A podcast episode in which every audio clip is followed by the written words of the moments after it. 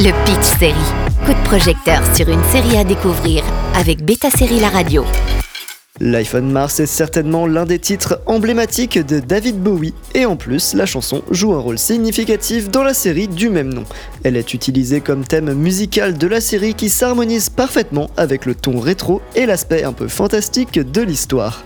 Dans l'iPhone Mars, la version UK à ne pas confondre avec son adaptation US, l'intrigue tourne autour de Sam Tyler, un flic moderne de 2006 qui se retrouve mystérieusement transporté en 1973 après un accident. Entre les Star à carreaux, les moustaches proéminentes et la musique rétro, Sam doit naviguer dans ce monde désuet tout en tentant de comprendre comment et pourquoi il s'y trouve. Créée par le duo Matthew Graham et Ashley Faroa, cette série culte en Grande-Bretagne récompensée par des prix prestigieux mêle polar et fantastique sur fond de rock des 70s.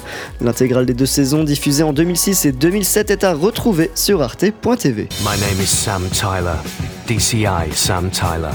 That much I do know. Rest is anyone's guess. Because one minute I was in 2006, the next I'm in 1973. So the question now is, what happened? Le cœur palpitant de la série réside dans le duo d'acteurs magistraux John Sim et Philip Glenister qu'on ne présente plus.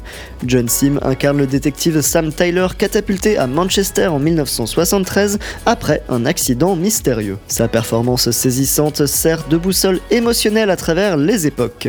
En opposition, Philip Glenister campe le flic au style inimitable, Jen Hunt ajoutant une dose de charisme brut et d'humour à la série.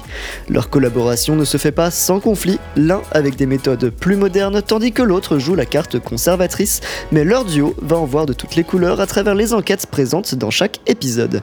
En effet, une affaire policière permet de jouer des codes du procédural, mais le fil rouge reste bien le mystère autour du voyage temporel de Sam. Sam pourra-t-il revenir d'où il vient? Il faudra deux saisons bouclées d'émouvantes manières pour y répondre. Alors que beaucoup de séries peinent à conclure leur histoire de manière satisfaisante, l'iPhone Mars a réussi à livrer une fin mémorable et ouverte à l'interprétation. La dernière scène a laissé les fans discuter et élaborer des théories pendant des années. Certains estiment que la série est fermée, d'autres pensent qu'elle laisse la porte ouverte à de nouvelles interprétations. La série a su séduire un large public grâce à son mélange unique d'humour, de suspense et de nostalgie.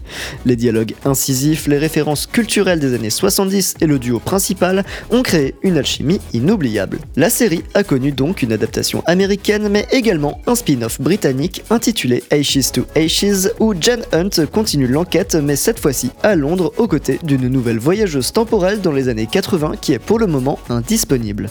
Mais les deux saisons de Life on Mars sont bien à retrouver sur arte.tv. Le Pitch Série avec Beta Série La Radio.